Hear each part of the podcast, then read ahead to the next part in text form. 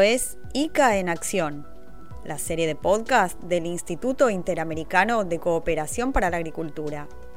Les habla Carolina Brunstein y es un gusto presentar este episodio muy especial sobre la plataforma Suelos Vivos de las Américas, una iniciativa impulsada por el ICA y el Centro de Manejo y Secuestro de Carbono de la Universidad de Ohio, que dirige el reconocido científico Ratan Lal.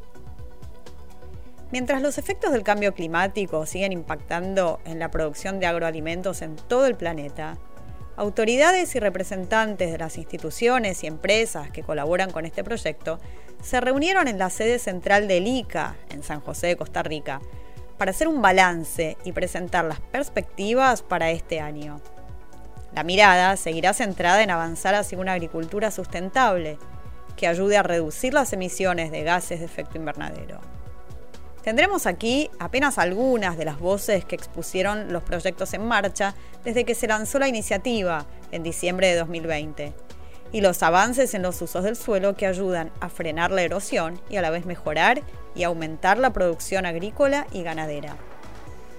Palabras más, palabras menos, todos los participantes coincidieron en destacar la importancia de invertir en investigación científica, innovación y capacitación a los productores.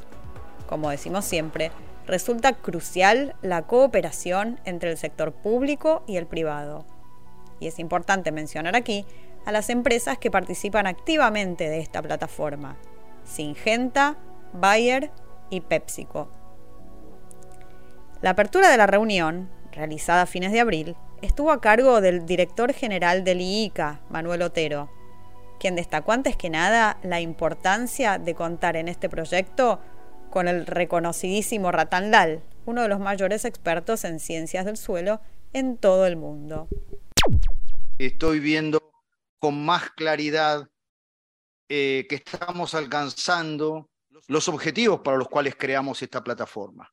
Esta plataforma fue creada para, para, para que los países adquieran conciencia crítica que si no, se, si no se aborda de manera muy seria, muy responsable este tema de suelos, todo lo demás no, no va a tener ningún sentido. Y me parece que se está creando conciencia crítica. Y, y, en este sentido me parece que la plataforma está alcanzando su rol. Otero destacó que los países de la región están ya compartiendo y difundiendo sus experiencias, y esto es importante para enriquecer el trabajo. Esto no quiere decir que el principal problema, que es la degradación de los suelos, entiendo que, el promedio general para nuestra región es de un 30% de suelos degradados, ya se esté revirtiendo. Ojalá sea así y ojalá podamos escuchar estas buenas noticias. Pero, pero, pero hay, hay una toma de conciencia sobre, sobre la gravedad y sobre la necesidad de enfrentar eh, este tema que es, que es intolerable, porque como muchas veces nos ha explicado el doctor Ratanlal, a medida que los suelos se degradan, degradan, aumenta la pobreza, la única salida posible es huir de las zonas rurales y evidentemente esto, esto es muy malo para todos, es malo para el futuro de la humanidad y sobre todo para el rol fundamental que tiene nuestro continente, que somos la región exportadora neta más grande del mundo. Por eso que desde el ICA insistimos siempre que nosotros somos ya los garantes de la sostenibilidad ambiental, de la seguridad alimentaria, nutricional y de la sostenibilidad ambiental del planeta. Ahora, si miramos al 2050, sobre todo con la demanda que, vamos a tener que enfrentar, el tema de los suelos pasa a ser un tema virtual y por eso que, reitero la importancia estratégica que tiene para el ICA esta plataforma y por eso lo hemos recogido claramente en nuestro eh, plan de mediano plazo. El director general del ICA adelantó además que este año, como en 2022, el instituto volverá a tener un espacio en la COP28, la Conferencia de Naciones Unidas sobre Cambio Climático, que se hará esta vez en Dubái en diciembre. Y allí insistirá sobre este tema ante las miradas internacionales. Y si hablamos de cambio climático, obviamente, no podemos dejar de mencionar la sequía que afecta a gran parte de América del Sur. De esto habló Otero.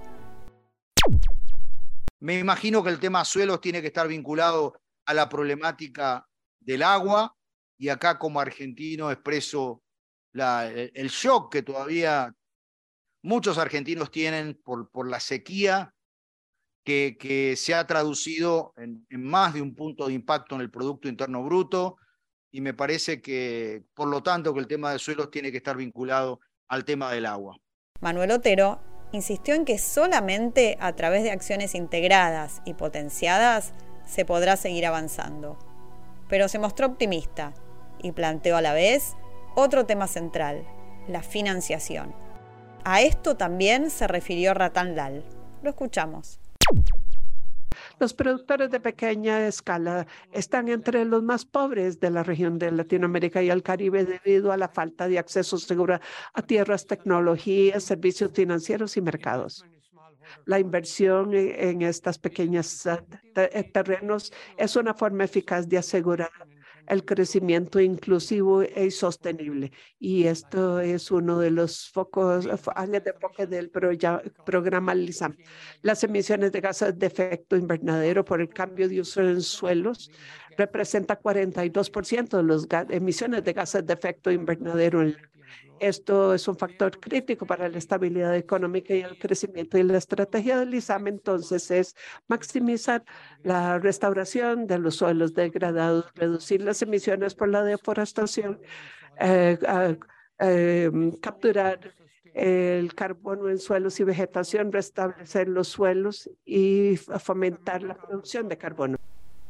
Ratan Lal explicó que de esto se trata la agricultura regenerativa, dirigida a mejorar la fertilidad de las tierras y restaurar el ambiente. Y recordó que los suelos pueden ser parte de la solución para la problemática ambiental y alimentaria. Trabajaremos con los formadores de políticas, eh, con la, la, academia, organizaciones internacionales, gestores de suelos, y esto nos ayudará a traducir la ciencia en acción. Otra de las intervenciones destacadas en la reunión realizada en el Instituto Interamericano de Cooperación para la Agricultura fue la del ingeniero agrónomo Francisco Melo, gerente de gestión del conocimiento y cooperación horizontal del IICA y uno de los líderes del programa Suelos Vivos de las Américas.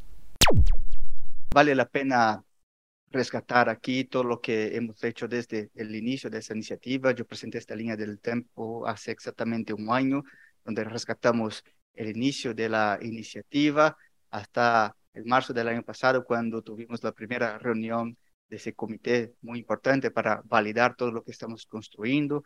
Uh, en ese momento discutimos que habíamos pasado por un periodo de establecimiento de la iniciativa y estamos cambiando por una nueva etapa de consolidación basada en algunos pilares muy fundamentales, que era llevar el tema de los suelos, la salida de los suelos en eventos de alto nivel con nuestros gobernantes, crear alianzas sólidas que se puedan reflejar en eh, resultados concretos aquí a todos nuestros países.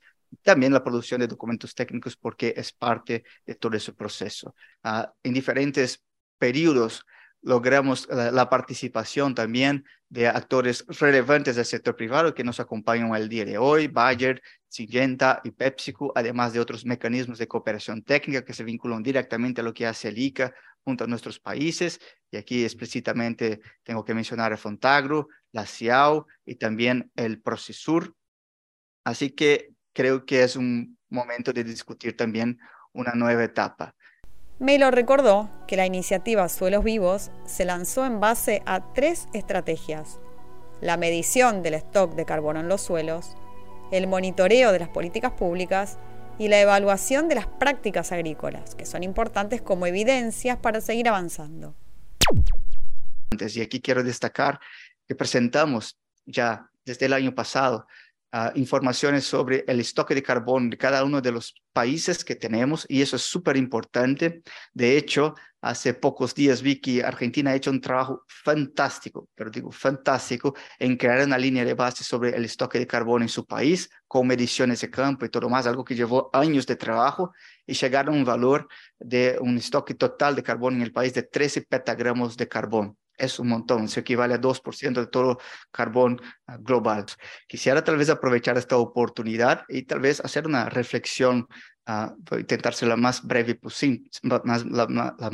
posible para mostrar cómo es importante eh, crear esas bases sólidas de evidencias científicas en la creación de políticas públicas, porque eso es relevante. Nuestro director general mencionó ya el caso de Brasil, que tiene un, un programa ya hace más de 10 años llamado agricultura de baja emisión de carbono.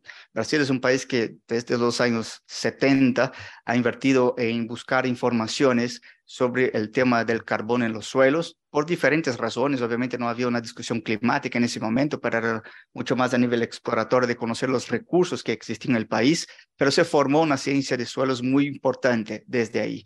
Uh, y lo que pasa es que en los años 2000, finales del año 2010, 2009, el país creó una política multisectorial de cambio climático, de combate al cambio climático, y muchos de los ministerios tenían metas específicas que llegar. Y el Ministerio de Agricultura le cabía justamente crear un programa de agricultura de baja emisión de carbono. A pesar de tener un montón de evidencias del país, no existían estudios orientados a mostrar los efectos de esas prácticas en el campo. Y aquí un grupo del cual tuvo el honor de ser parte, liderado por el papá de Adocerre, que sigue nos acompañando y es parte de nuestra iniciativa, logramos traer buena parte de esas evidencias que en su momento fueron consideradas, incluidas y utilizadas como base de ese programa. Es decir, todos los recursos que destina Brasil a la política de baja emisión de carbono son sobre prácticas que presentan evidencias científicas sólidas. Eh, siembra directa, el manejo de dejetos animales, de entre varias otras. Queda mucho más para decir sobre este tema y la reunión del ICA abordó muchos otros aspectos relativos a la salud de los suelos. Pero podríamos hacer una síntesis con las palabras del propio Francisco Melo, uno de los impulsores más entusiastas del programa Suelos Vivos.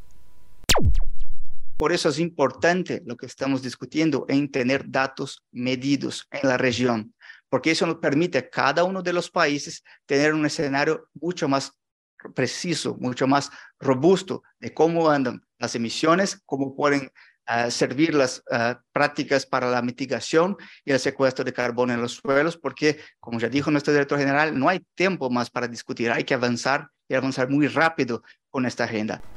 Llegamos así al final de este episodio especial de ICA en Acción con la certeza de que es posible extender por toda la región los suelos saludables. Con el esfuerzo de la ciencia, la innovación y políticas adecuadas, se podrá mejorar y ampliar la producción agrícola para garantizar la seguridad alimentaria y ayudar a frenar la devastación por el cambio climático. Soy Carolina Brunstein y los espero pronto en el espacio del Instituto Interamericano de Cooperación para la Agricultura en Spotify. Como siempre, Gracias por escuchar, gracias por compartir.